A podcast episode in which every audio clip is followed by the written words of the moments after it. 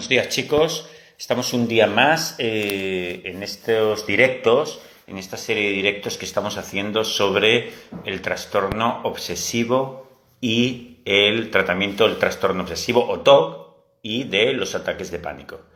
Y hoy tenemos una invitada muy, muy, muy buena que hizo un trabajo increíble eh, que se llama eh, Jimena y que muy amablemente estará con nosotros desde, desde eh, Colombia, que es donde es ella, desde donde es Jimena. Entonces, eh, vamos a ver si conseguimos que se... Entonces, Jimena, cuando te apunte, cuando estés por aquí, pídeme para integrarte en la conversación y podremos charlar. Voy a buscarte un segundito.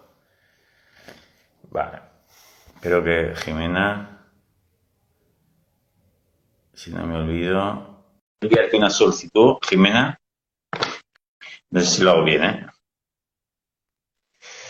Muy bien. Hola Jimena, ¿cómo estás? Hola Rafael, ¿cómo estás? Dame un segundo que acá organicé mi celular y se me corrió un poco. Ya. ¿Cómo vas? Muy bien, Jimena. Muchas gracias por estar aquí y ofrecernos este, este, este testimonio tuyo, ¿no?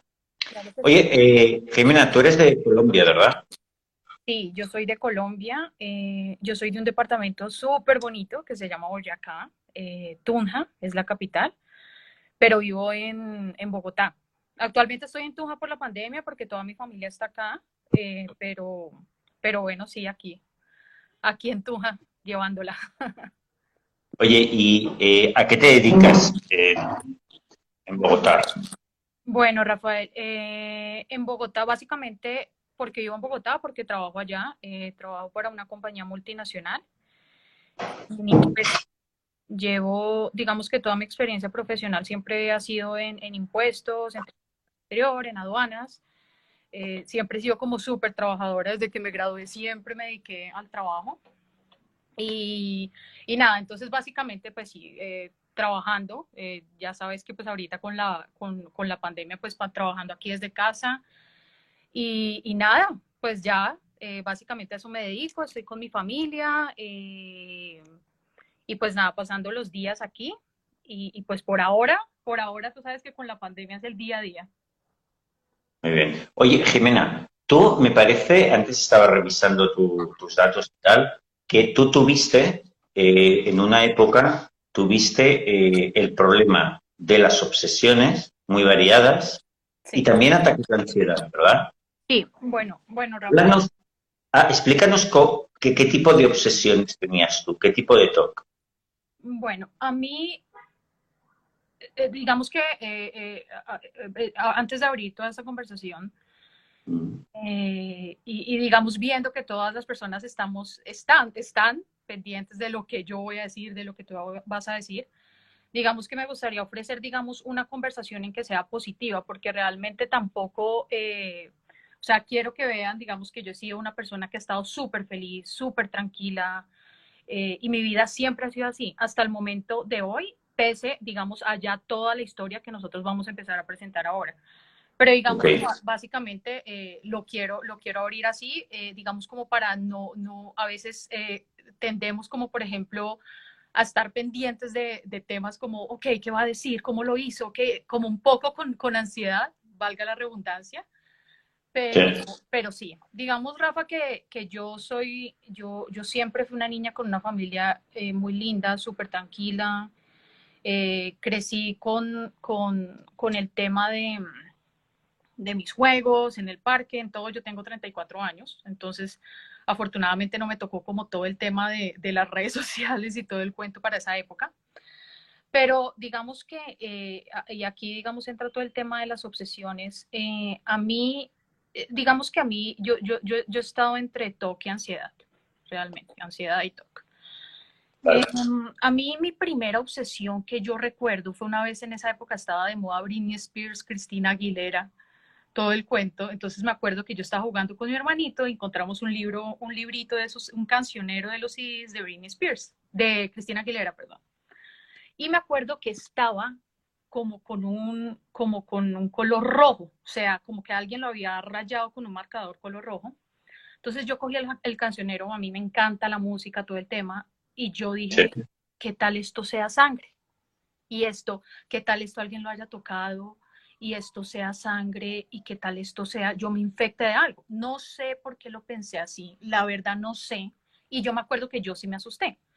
Yo me asusté, pero eh, realmente, y, digamos que lo vengo a asociar ahorita, pues después con, con, el tema de la crisis que les voy a contar, que pues que tuve más o menos hace un año y medio, eh, fue más o menos algo así como el mismo susto. Pero resulta pues que eh, lo que yo te contaba en la entrevista, yo siempre fui una niña súper alegre, me encantaba la calle, me encantaba jugar, me gustaba montar bici.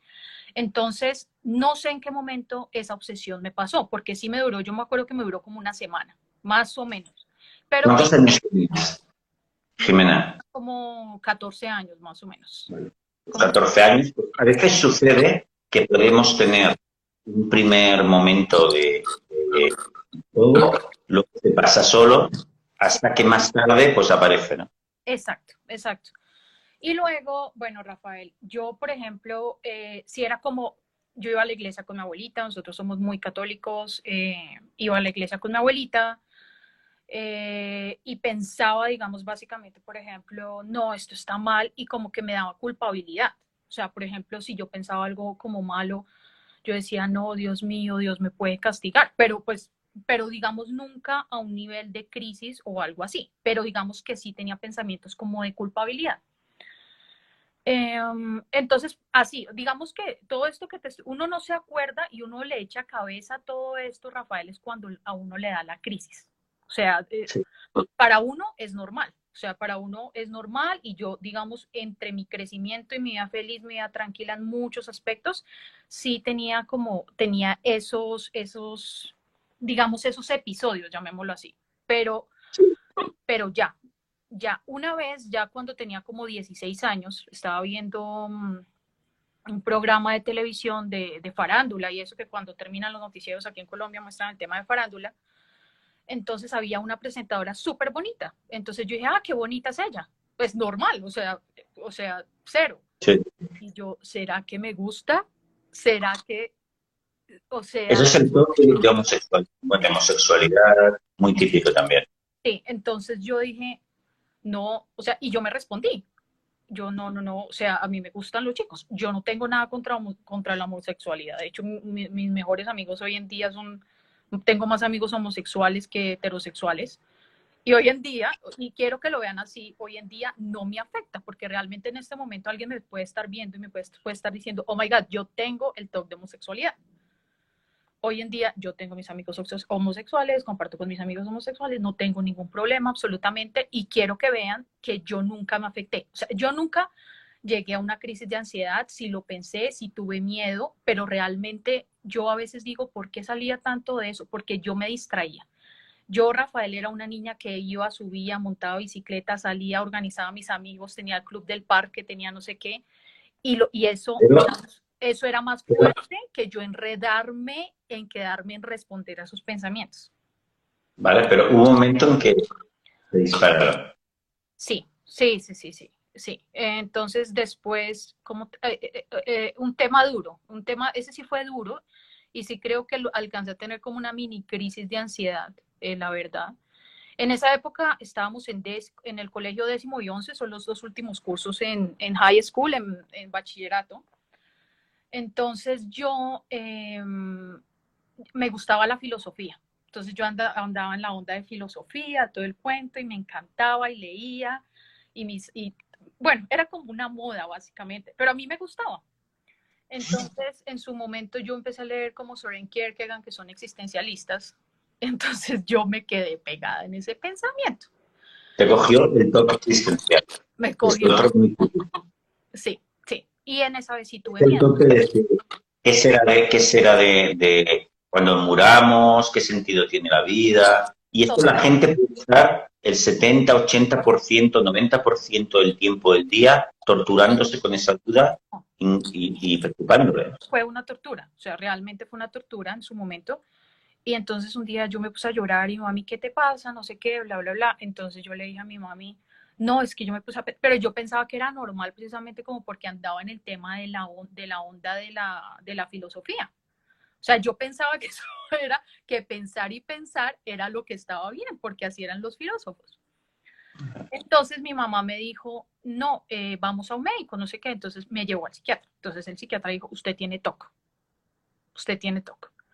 Y yo, pues, a ver, tenía hace, eso fue hace 17 años, 18 años, y yo dije, mi respuesta fue, yo no estoy loca. Yo tenía ni idea, y tú sabes que hace 17 años eso era un tema completamente tabú. Y en ese momento me dieron, eh, eh, um, bueno, no me acuerdo, una droga, un antidepresivo, Prozac, Yo le dije a mamá, yo no me voy a tomar eso. Yo no me voy a tomar eso. Porque yo no estoy loca. Bueno, era una niña, tenía 17 años, 18 años. Eh, y entonces yo me dejé así, Rafael. Yo tenía un miedo terrible, terrible, terrible. Era un miedo a todo. O sea, era un miedo terrible y, los, y la cabeza de él, sin querer porque pues todos los que tenemos eso sabemos que no. Y yo, yo no sé, yo en medio de todo, un día, no sé cómo llegué a eso, porque creo que la mente suprime todas esas cosas, ya después como que uno no se acuerda bien, pero yo sí me acuerdo que yo empecé, yo dije, esto, esto no, yo, esto no es, no soy yo, eh, y, y, creé un mantra y yo decía mente en blanco. Cuando llegaba el pensamiento decía mente en blanco y me, no me distraía, pero me enfocaba en lo que estaba. O sea, me enfocaba en, eh, eh, si yo estoy hablando contigo y me venía ese pensamiento, yo decía, me enfocaba 100% que yo estaba hablando contigo. Claro, la ansiedad fuerte, pero realmente, Rafael, ese episodio me duró a mí un mes. Un mes, un mes. Y un día ni siquiera me di cuenta en qué momento se fue. O sea, realmente ni siquiera me di cuenta en qué momento se fue. Pasaron 17 años cuando realmente me vino la crisis. Cuéntanos, cuéntanos el peor momento, que así la gente nos, nos verá. Podremos hablar más de, la superación, que es lo que le interesa más a la gente. Pero hablemos del peor momento, lo vamos a describir así por encima y vamos a la solución. O sea, el peor momento ahorita de la crisis, de, de cuando tuve mi crisis en este momento. Cuando estuviste peor, ¿qué te bueno, yo te contaba en, la entrevista que también, digamos que yo tenía cosas como de, ansiosi, de, de ansiosa. Entonces, digamos como, por ejemplo, eh, tenía como temas de autoestima, pero lo que yo te decía, yo siempre realmente súper tranquila, eh, todo súper bien. Eh, para el año 2019, um, yo, yo, yo, fui a un viaje, volví a Colombia, después de estudiar, estuve en Australia tres años. Yo dije, ok, es el momento en que ya tengo 30 años, 32 años, tengo que organizarme, tengo todo el cuento y me obsesioné como con el tema de que tenía que organizarme. Entonces, básicamente estaba trabajando, también tenía muchísimo estrés en el trabajo, demasiado estrés en el trabajo. Eh, Fíjate, un periodo de mucho estrés en el trabajo y además te entró el agobio de que tenías que encontrar pareja para casarte y formar familia. Sí, me, ¿Eh? Eso es.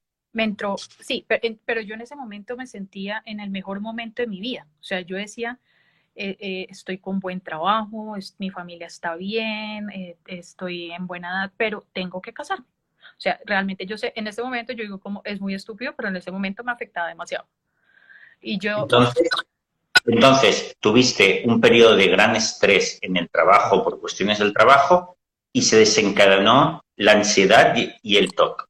se me desencadenó al mismo tiempo se me desencadenó al mismo tiempo. Yo, yo me acuerdo, Rafael, eso sí, yo era súper exigente con el tema del trabajo. Eh, en ese momento eh, me daba como mucha inseguridad a veces al mandar un correo, al mandar cosas y me daba miedo. Entonces, pero normal. Llegó un momento en que, por ejemplo, a mí me, me gustaba tomar siestas al mediodía y yo me acostaba y, me y era un miedo, tengo que mandar el email. Pero Rafael, era una cosa brutal. Entonces yo sudaba, yo empecé a sudar, yo me temblaban las manos, me temblaba la voz, yo le tenía miedo a mi jefe, yo decía, ¿qué es este agobio tan terrible? Entonces, en ese momento, bueno, para esa época, es que el cuento es como así, yo me fui para Europa, estuve con mi novio, no sé qué, yo más o menos estaba en mi mente que él me iba a proponer matrimonio. O sea, yo no, él no me propuso matrimonio, pero igual, o sea, pues yo llegué aquí con un sentimiento, pues venía con el estrés, paré un momento por el viaje a Europa, seguí con el estrés en el trabajo y yo dije, no me propuso matar. Y me entró un estado de incertidumbre, Rafael, pero era un signo de interrogación. Yo lo sentía como acá. Literalmente creo que lo sentía ahí plantado. Y yo, no, ¿y ahora qué voy a hacer? ¿Qué va a ser de mi futuro? Qué terrible sin familia. Ya estoy viejísima. O sea, ¿ya quién me va a mirar? Me va a volver vieja, fea, horrible. O sea, una autoestima terrible. Una autoestima terrible. Entonces, en ese momento yo estaba en el computador, no sé qué, el estrés del trabajo, pensando en eso, me puse a pensar, bueno, no sé qué, cuando, pa, me vino, no sé si fue un ataque de pánico, porque yo realmente creo que solamente tuve ese ataque de pánico y ya después quedé como con ansiedad generalizada. Eh, me vino el ataque de pánico y yo dije, le, estaba con un compañero al lado, le dije, mira, estoy muy mal, ayúdame, y él me dio agua, no sé qué, Después de eso, Rafael, yo quedé con ansiedad. Todos los síntomas más terribles del mundo, las personas que me están escuchando saben cómo es esto. Terrible. A mí me picaban, me, me daban chuzos como en los dedos, me dolían los brazos, sudaba, temblaba. Eh, era una ansiedad que sentía que tenía que moverme así. Yo llamé a mi mamá, le dije, mamá, estoy muy enferma, vente, bueno, no sé qué, me llevó al psiquiatra.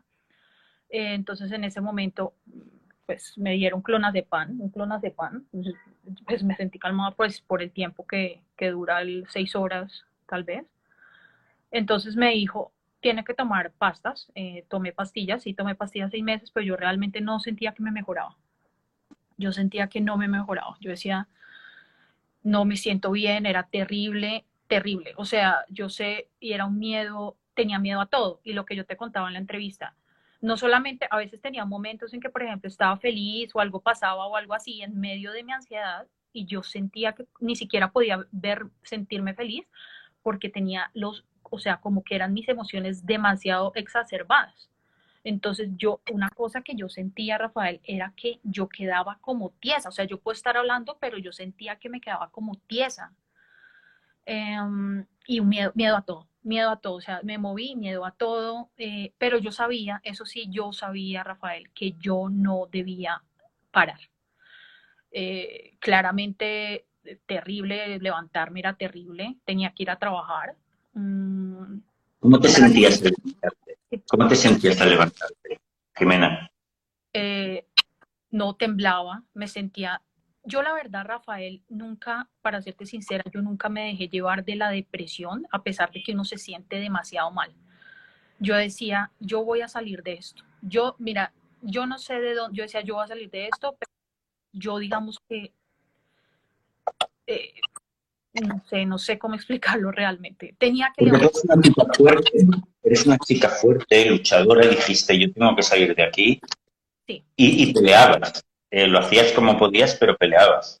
Total, no. Pero las mañanas, ¿es verdad o no, Jimena, que las mañanas suelen ser especialmente malas cuando tenemos problemas de ansiedad? Terrible, terrible, terrible. Y, a mí me pasaba que después de las dos de la tarde ya me sentía mejor. O sea, yo no sé por qué la tarde le brinda a uno una seguridad espectacular.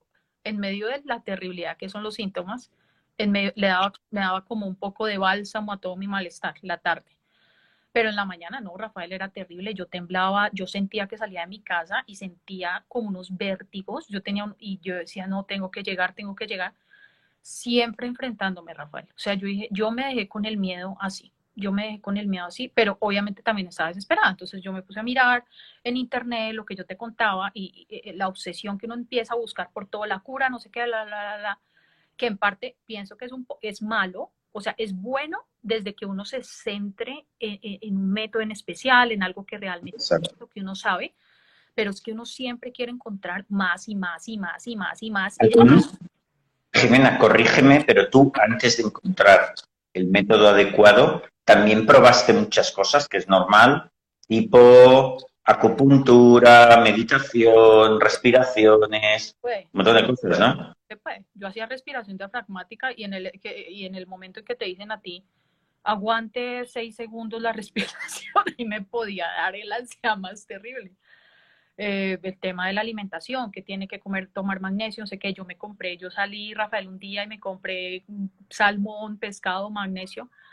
Entonces, yo hice de todo. Probaste un montón de... Fui Pero ninguna... ¿Perdona? Fui a un psicoanalista también, en medio de... Eso siempre es un error.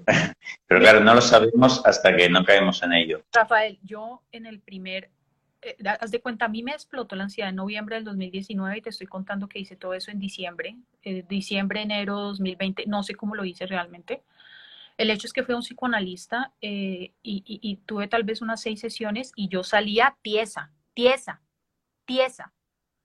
O sea, era de verdad, yo no sé cómo yo llegaba a mi casa. Lo que me gasté en taxis no fue normal, porque yo no podía andar en transporte público, como tomar un carro, lo que sea. Te dejaba tieso ese. Pues claro, Rafael, porque imagínate por allá, claro, obviamente. Te complicaba más la vida, imagínate. Claro, uno tiene momentos de tristeza, no sé, me acordaba que una vez se murió un tío que quería mucho, pues, y, y, lo que te digo, eh, uno está con los nervios completamente exacerbados, o sea, realmente cualquier cosa te afecta. Está súper sensible. Solo, faltaba, que el tío te metiese más porquería relacionando cualquier cosa de tu vida, cualquier trauma, ¿no? Y yo llegaba temprano a cita y me decía, ¿por qué llega tan temprano? Entonces, claro, ¿cómo interpretaba yo? No, o sea, Dios mío, mejor dicho, estás riendo, es como que esto es un síntoma, es un síntoma eh, malo, terrible. ¿Y, cómo encontraste entonces la solución? Bueno, Rafael, yo en medio de toda mi búsqueda, que lo que te decía, que, que, creo que buscar tanto es malo, pero también a veces es bueno cuando uno se casa en un, en un, en un, en un realmente método serio, completo, todo el tema. Y, y, te encontré a ti. Entonces, creo que fue una entrevista en YouTube que tú hiciste para un canal español o algo así. Entonces... Em, ¿Me, viste, ¿Me viste en YouTube? Te vi. Entonces yo dije, no, pues Rafael, de una de la misma ansiedad, yo dije, y yo leí más o menos algo así, eh, te, miré, revisé, vi que tu método estaba basado en el método, que es un método completamente espectacular de la doctora Claire Weeks. Claro, yo con esta ansiedad mandé comprar de una vez, nada es tan terrible y autoayuda para tus nervios.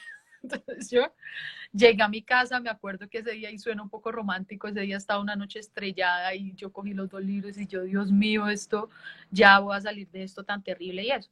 Cuando yo miro nada es tan terrible, obviamente directamente al capítulo de los ataques de pánico, eh, yo decía aceptar, no sé, y yo decía aceptar. Yo decía, ¿cómo voy a aceptar esta cosa que me está matando? Yo dije, este tío, como dicen ustedes, está loco. Está loco. Yo dije, no, yo dije, ¿esta vaina qué es? Yo dije, no, no, no, pues me desesperé, yo lloré, yo eso sí lloraba muchísimo. Eh, entonces igual dele, dele, busquen internet, busquen, dele y dele, dele, una matraca. Yo dije, no, pues nada, volví a los libros, volví a los libros, yo dije, no, pues lo voy a mirar, voy a darle la oportunidad, o sea, yo voy a darle la oportunidad, pues ya estoy. O sea, de, entrada, te pareció que aquello era imposible, que era una locura, pero luego, ante no tener otra opción, dijiste, bueno, pues, no sé, voy a leerlo otra vez, voy a intentarlo. Total, Total, total, total. Yo dije, no, voy a intentarlo otra vez. Nada de lo que he leído me ha ayudado, no sé qué, pues debe tener sentido. Yo lo leí, Rafael, yo lo leí y yo dije, ok. Siempre me seguí sintiendo mal. La aceptación es lo más difícil, realmente. Sí. Aceptación, lo que yo te comentaba a la vez que tuvimos nuestra primera reunión, yo, yo decía, realmente, Rafael, uno acepta todos los días. Uno acepta todos los días. Yo en este momento de mi vida que me siento bien, aceptaría cualquier cosa. Uno acepta todos los días. Qué bueno. Sí. Entonces yo dije, no. has llegado a, dominar, fíjate qué bonito, ¿eh? Jimena, has llegado a dominar ese concepto que el primer día te parecía que era una absurdidad y era diabólico. Y ahora tú puedes afirmar que tú eh, eres una experta en aceptación y lo haces sobre todo y todos los días. ¿A que sí? Todos los días, todos los días. Entonces, no, Rafael, yo acepté. Y era unos síntomas, es que yo creo que todos creemos que nuestros síntomas son los peores, todos o que nuestros pensamientos son los peores, o que al final del día todo es miedo, todo es miedo, todo es miedo. Entonces yo dije, no, pues yo me voy a dejar así. Y yo me sentía súper mal. Igual yo seguía mi vida. Yo seguía mi vida, o sea, yo sí les invito Así les invito a que sigan su vida, si se quieren quedar en la cama, párense, ordenen su cuarto, hagan lo que quieran, pero sigan su vida. O sea, eso realmente, realmente me ayudó. nada, yo dije, no, ok, listo, acepto que tengo esto. Lo más terrible es, aceptar, porque uno dice, ok, lo acepto. Al principio es uno lo acepto, pero con la ansiedad, ¿no?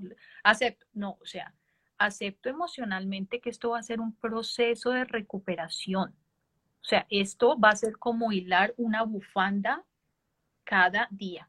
Y si me equivoco, me toca devolverme y volver a empezar. Y así lo hice muchas veces, demasiadas veces. O sea, yo creo que yo me caí más de lo que me levanté, pero en cada caída, en cada caída, yo me sentía, al otro día me sentía mejor. Y a veces porque me siento como mal. Y al otro día me levantaba perfecto y al otro día después me sentía mal. Pero, y, y, claro, a veces a uno la ansiedad y los pensamientos, a veces la ansiedad, los pensamientos, le llegan a uno más fuerte. Claro, yo tenía ansiedad y era eh, las sensaciones físicas terribles, los, eh, eh, los pensamientos, yo me imaginaba, o sea, mejor dicho, era una lluvia de pensamientos y yo también, yo los ignoraba, Rafael. Yo, yo los ignoraba. A veces son los que otros sí me, me entraban así. Yo los ignoraba, yo seguía mi vida, el pensamiento hablando contigo se me dan al pensamiento. Yo lo ignoraba todo, todo lo ignoraba. Por más miedo que me dé, por más mal que me sintiera, empecé a ignorarlo. Claro, habían días, Rafael, lo que te digo, habían días que me ganaba más la ansiedad y me ganaba más el, los pensamientos y el miedo. Ese día, ese, ese día, te dejaban hecha polvo, seguramente. No, yo terminaba, yo no sé, y antes yo trabajaba y mi trabajo es, realmente es, de, mucha disciplina y un montón. Yo no sé cómo hacía. Sí, claro, es que uno puede todo, uno puede superar esto, o sea, uno puede llevar su vida y seguir con esto adelante, absolutamente todo. O sea, realmente yo, Rafael, yo, yo hecho para atrás y yo estoy muy orgullosa de mí y desde el corazón, porque es que de verdad era terrible. Lo entiendo. Era Por supuesto. Y, bueno, Oye, alguien me pregunta, Jimena, alguien hace una pregunta por aquí que me parece interesante, que dice, pero Jimena, ¿cómo se hace para aceptar? Aguantar. Todo esto? No, no, aguantarlo. Esa no es la palabra que quiero, eh, que quiero usar. Llevarlo de la mano. Así sea horrible. Es que yo lo sentí. Eso es horrible, Rafael. Es horrible. Llevarlo, llevarlo, llevarlo. Y otra cosa que yo también decía, yo empecé, ah, claro, yo tenía mucho miedo al miedo, muchísimo miedo al miedo. Y, yo dije, un día dije, yo me voy a quedar con estos, o sea, voy a seguir enferma, voy a seguir con mi malestar, pero voy a dejar de, voy a apartarme de ese miedo que le tengo, eh, tenía mucha ansiedad anticipatoria, eh, yo decía, voy a apartarme de ese miedo te estoy contando que en todo ese tiempo, en medio de la, pandemia, estuve en mi casa, me fui para Europa tres meses con mi novio, aceptando, aceptando. Él sabe todo, yo le conté a él absolutamente todo, un apoyo total. Em, y así fue, así fue. Y yo, bueno, listo, yo llevaba mi ansiedad de la mano.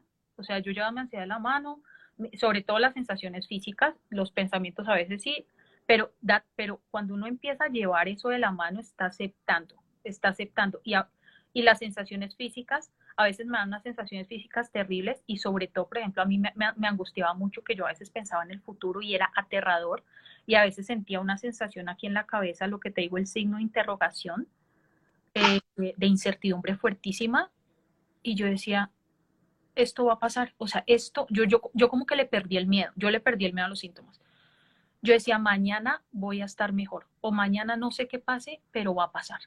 Y le empecé a, cada síntoma, eso es de a poquito, eso es, eso es hilando delgadito, como decimos aquí en Colombia, de a poquito. Y yo, Rafael, me empecé a sentir más tranquila. Los síntomas me empezaron a bajar paulatinamente. Por ejemplo, ya el tema de los, brazos fue como seis meses que lo tuve durísimo. Dejé la medicina, yo dejé, eh, yo dejé la droga, eh, porque yo realmente, digamos que yo no tengo nada contra eso, pero realmente pienso que uno, que yo podía sola. Yo pensé, que, podía, yo pensé que podía. Y, por eso precisamente lo dejé. Eh, y, y, me empecé a sentir mejor. Entonces yo empecé a sentir, pero yo tampoco me emocionaba. Eso era otra cosa que yo llevaba suave. Porque yo decía, sí estoy perdiendo, perdiendo síntomas, pero no me voy a emocionar porque realmente puede haber frustración si, si tengo alguna recaída. Esto lo hiciste genial, porque hay que poner mucho el acento, chicos, que estáis escuchando, que este trabajo necesita mucha fe, mucha perseverancia y mucha tranquilidad de cara a las recaídas. Total. ¿Verdad que sí? Yo, y Rafael, te estoy diciendo que tú no sabes qué es tan lindo darse cuenta que tuve tantas recaídas y estoy en este momento aquí hablando contigo tranquila. Y bien, es lindísimo, de verdad se siente lindísimo. Y, y, y, y, otra cosa que uno no se da cuenta, lo que pasa es que uno está, y, en el libro de Claire Weiss decía, una de las obsesiones más fuertes es que la gente se obsesiona con recuperarse. Sí. Y eso, y eso, eso, eso tampoco es bueno. Y date cuenta que cuando yo me recuperé de pequeñita, en su momento, que realmente fue una crisis pequeñita, yo no tenía medios para investigar siquiera. Lo que yo hice fue apartarme de mis pensamientos y aceptar la ansiedad que sentía. Pero yo lo hice genial. O sea, yo realmente lo que hice fue una terapia de exposición de respuesta, era que si me venía el pensamiento yo no respondía. Y yo sí me acuerdo que un día pensé y dije, yo, oye, ya salí, ya no me siento mal, pero ni siquiera me di cuenta. Pero realmente eso fue, es que eso fue una cosa chiquitica, eso fue un mes en comparación con todo esto que fue de verdad súper denso. Entonces, Jimena, ¿y cuándo te diste cuenta que estabas afrontando, aceptando, flotando y dejando pasar el tiempo? ¿Cómo te diste, cuándo te empezaste a dar cuenta que estabas realmente mejorando en verdad? Yo me empecé a dar cuenta que estaba mejorando cuando dejé de tenerle miedo a los pensamientos. A veces sí te llegaban con miedo. Yo tenía días que eh, no le tenía miedo y llegaba un día como el rayo paralizador, le llamo yo, y estaba ahí y yo, Dios, quedaba así y yo decía, no, bueno, no importa, listo, yo y Rafael, lo que algo que yo hacía, y, es el tema como que tú hablabas de mindfulness de tercera generación, era que yo los dejaba, al, principio sí me llegaban con miedo y fuerte, yo los dejaba pasar y, por ejemplo, cuando llegaban, yo, yo, los, yo los ignoraba, me enfocaba en lo que estaba haciendo. Eh, eh, sí estudié mucho el tema de mindfulness, entonces me miraba las manos, respiraba, ya obviamente, ahí ya me, yo empecé a darme cuenta que esas cosas ya, yo yo empecé a perderle como miedo paulatinamente a todo. Entonces ya como que el mindfulness y eso eh, ya me funcionaba. Yo siempre seguí mi vida normal, Rafael. Yo no sé realmente cómo hacía. Yo creo que yo tuve, tuve tendencia a tener agorofobia, no sé qué fobias, todo lo que sea. Ah, y, y, yo lo que dejaba era pasar. Y habían días en que por lo, te juro que yo podía tener 10.000 pensamientos porque era la ansiedad del TOC y yo pase, pase, pase, seguía hablando y a veces decía, Ay, yo en qué estaba pensando, no se le olvida. Lo que pasa es que el problema es que como, como los ansiosos, las personas que tenemos TOC, se nos quedan las cosas pegadas como un chicle en la cabeza. No hay nada de diferencia con otra persona realmente. Todas las lo que pasa es que ellos no se asustan, nosotros sí nos asustamos. Nos asustamos mucho. Ese es, ese es nuestro problema. Eh, y no, Rafa, yo la verdad empecé a sentir, a mí los síntomas de la ansiedad se me fueron. Te estoy hablando, te estoy hablando que eso fue un, proceso de un año y, tres meses. Un año y tres meses duro, duro, duro, en que yo te decía aceptación, recaída, eh, y, otra cosa que me sirvió a mí un montón es que un día a la vez, y eso me lo enseñó la pandemia. Ah. Yo decía un día a la vez, un día a la vez, un día a la vez, literal. O sea, y por ejemplo, todos esos temas como de de que uno se planta temas a futuro y todo eso, yo también dejé de creer como en todo. O sea, yo creía en mí, en mi día a día y en ser feliz y ya. Eh, Qué bueno. Oye, entonces tardaste un, año y dos o tres meses en ese trabajo muy intenso que hiciste, pero fue duro. oye, ¿ha valido la pena? Pero es que no tengo palabras para describirlo. No tengo palabras. Realmente es, mira, había una cosa, Rafael, que sí me daba a mí un poco de angustia y era que a pesar de que yo no me deprimía, tampoco le encontraba la belleza que le encontraba a las cosas antes.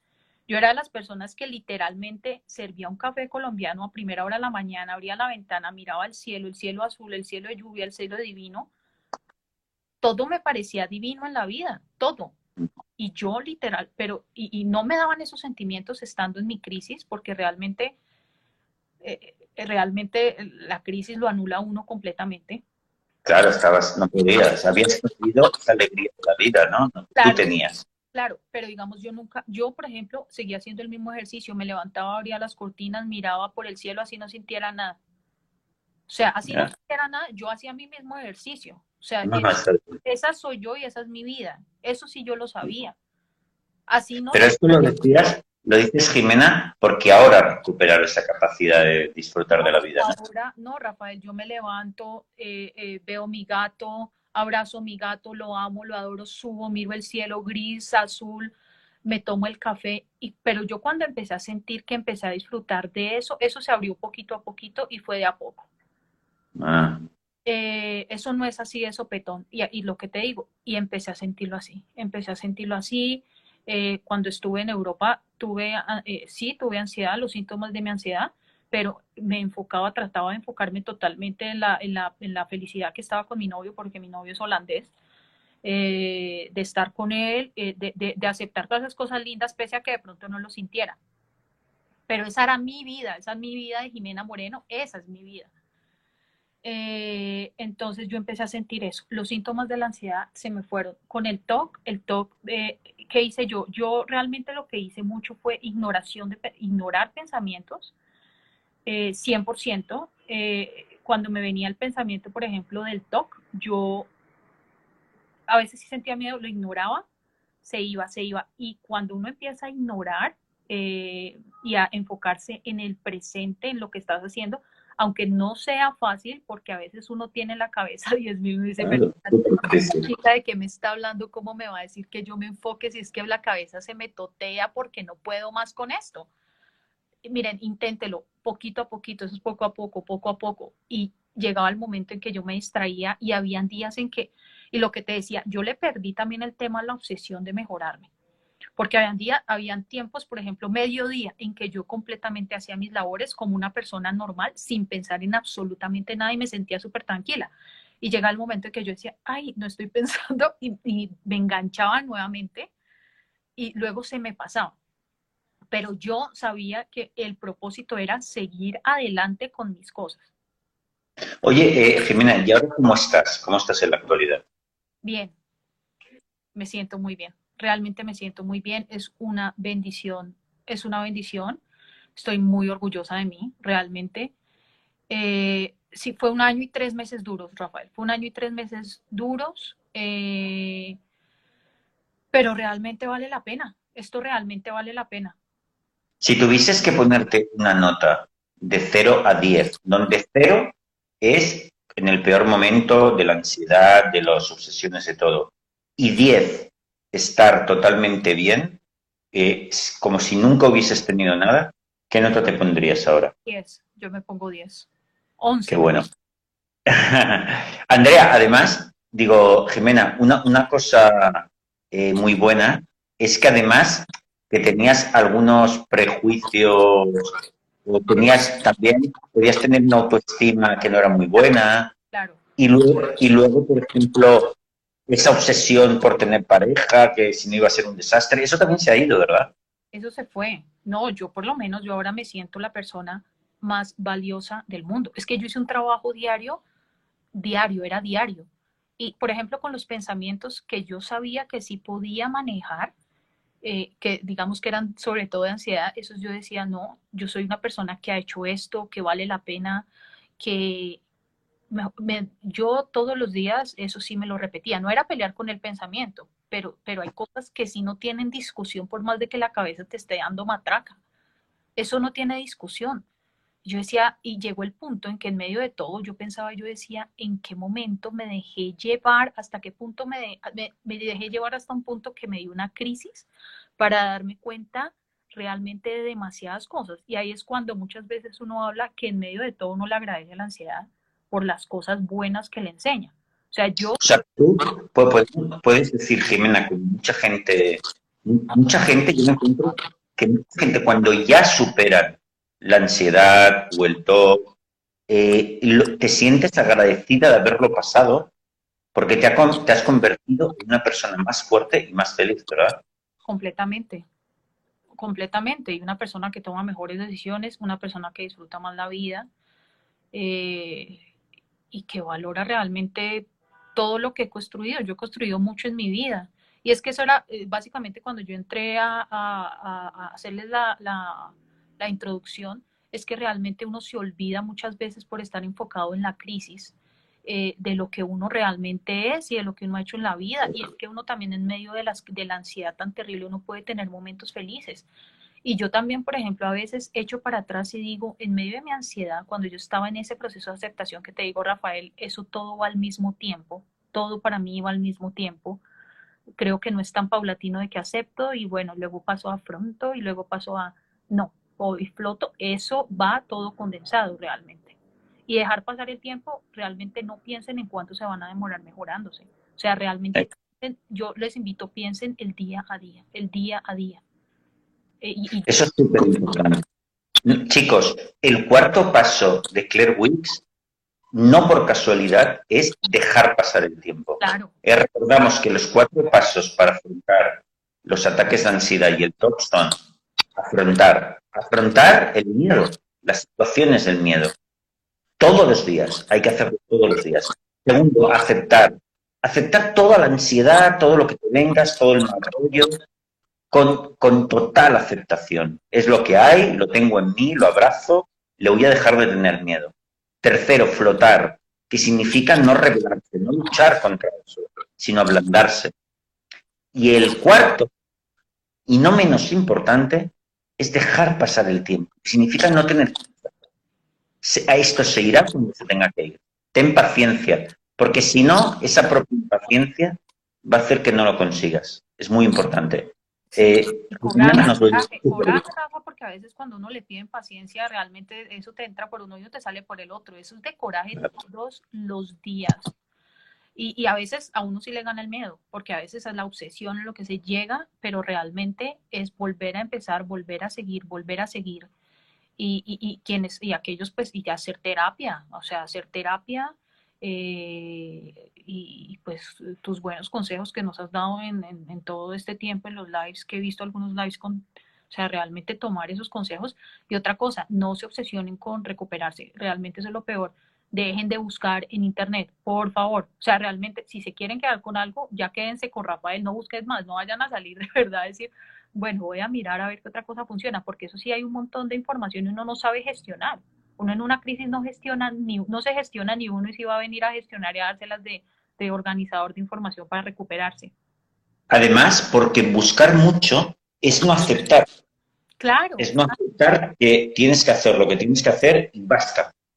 Es que yo de un día dije, yo ya no voy a hacer nada más, a mí no me importa. O sea, yo dije, si me mejor, ah, otra cosa un día dije, si me mejoro o no, si no me quedo así toda la vida y vivo así, ¿qué me importa?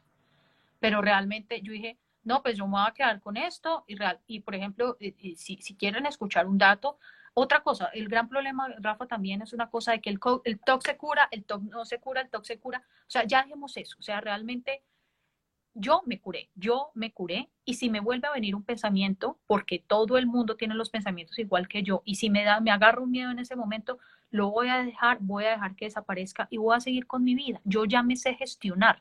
O sea, realmente no le tengan miedo, por favor, a eso. Eso es una súper recomendación que creo que es importante para todos.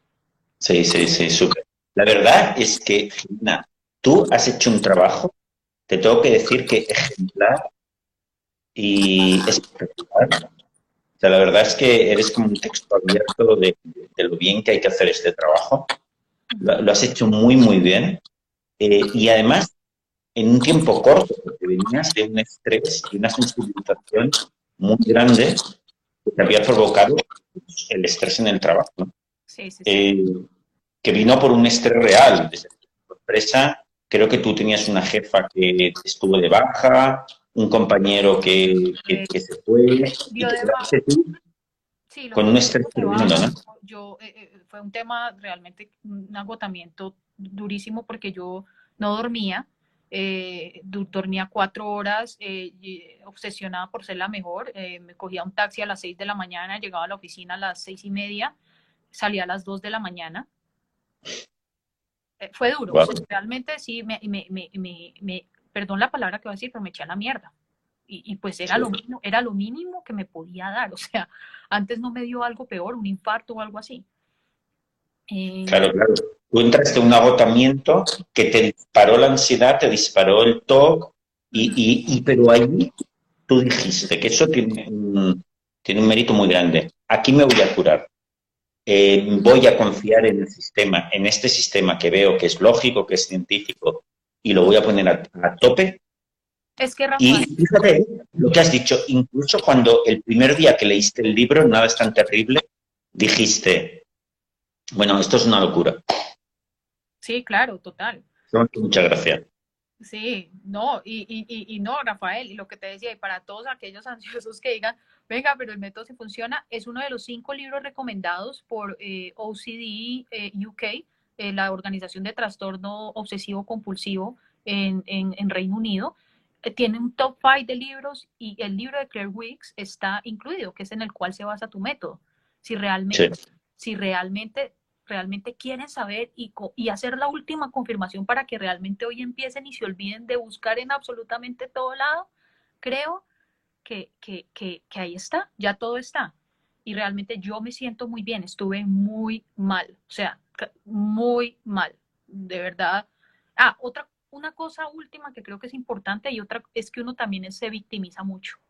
Y eso y eso también es importante dejarlo, la victimización. Una cosa es la compasión y decir, ok, me siento mal, eh, me entiendo, tengo derecho a sentirme mal, solo soy humano, tenemos una naturaleza de sufrimiento, pero tampoco no dejé de victimizarme, porque muchas veces eh, mis recaídas eran como no puedo más, yo pobrecita, porque tuve que vivir esto, no sé qué, pero para mí la victimización como se fue de mi vida y creo que también es muy importante.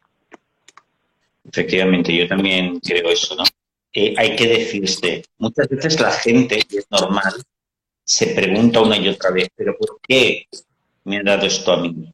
Si yo era una persona feliz, yo era una persona sana, ¿por qué? ¿Por qué? Da igual por qué. Ahora lo tienes y te tienes que poner bien. Que Rafael, todo da igual. Ya después, yo, de lo que te digo, ya eso de que por qué me dio, de que si tiene cura, y, realmente este proceso nos tenemos que hacerlo toda la vida, porque realmente no podemos actuar solamente cuando estemos en un momento de crisis, porque en los momentos de crisis es cuando actuamos. Realmente es llevar una vida equilibrada. Yo por lo menos ahora me entregué totalmente al ejercicio, también siento que el ejercicio me ayudó un montón, porque ya puedo hacer ejercicio, antes era medio trotaba y me, me sentía que me iba a desmayar. Eh, ejercicio, hago mucho mindfulness, todas las noches antes de dormir, por la mañana, comprobadísimo, el mindfulness literalmente te, te, te lleva a un estado de atención plena que hace que todo eso ruido mental se, se, se, se, se reduzca y se vaya. Y si hay ruido mental, uno ya, ya gestiona sus pensamientos. Si yo era, si esto me hubiera pasado a mí antes de la manera en que me pasó, realmente creo que nunca me hubiera vuelto a dar. Eh, porque ya hubiera sabido cómo gestionar. Pues sí, pues, puede ser que tenga más miedo que otro ser humano. ¿Qué hago? Pues, pues ya gestiono mis pensamientos y sigo adelante. Y nunca se olviden de sus valores y de quiénes son ustedes.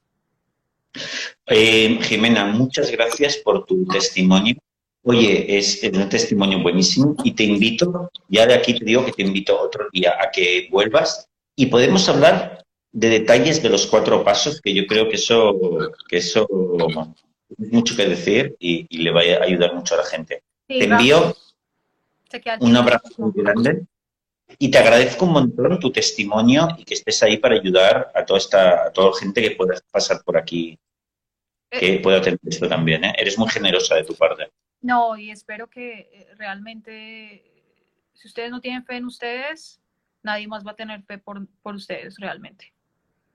Así no la sientan en este momento, búsquenla que al final del túnel, martirio, horribilidad que es esto, uno sale. Oye, pues te doy un beso muy grande y nos vemos dentro de una semana, si te parece. Sí, Rafa, sí. O sea, hay muchas cosas que explicar de los pasos, pero es que realmente el tiempo se queda muy corto como para decirlo todo.